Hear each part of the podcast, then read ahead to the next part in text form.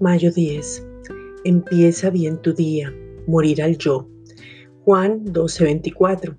De cierto, de cierto os digo, que si el grano de trigo no cae en la tierra y muere, queda solo, pero si muere, lleva mucho fruto. Jesús hizo un lado su yo y murió por nosotros, pero al resucitar nos dio vida y nosotros somos el resultado de su amor.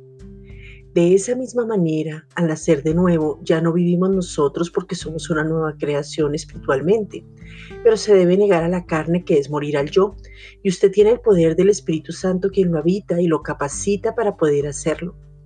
Al ser hechos una nueva creación y ser conscientes de esto, vamos a elegir morir a los propios deseos y a la voluntad egoísta, pensando solo en nosotros porque ahora nuestra vida está escondida en Cristo y podemos mantenernos de continuo acuerdo con el Espíritu Santo, quien nos habita, para que desde nuestra identidad podamos morir al yo.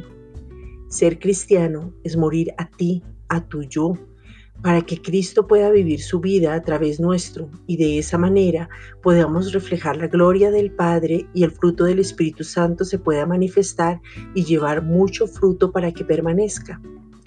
Lo más maravilloso es que es una cuestión de decisión y cuando tú decides, Él mismo hace la obra en ti y aún sin darte cuenta, vas a ser perfeccionado porque tú ya no te perteneces. Esta es una reflexión dada por la Iglesia Gracia y Justicia.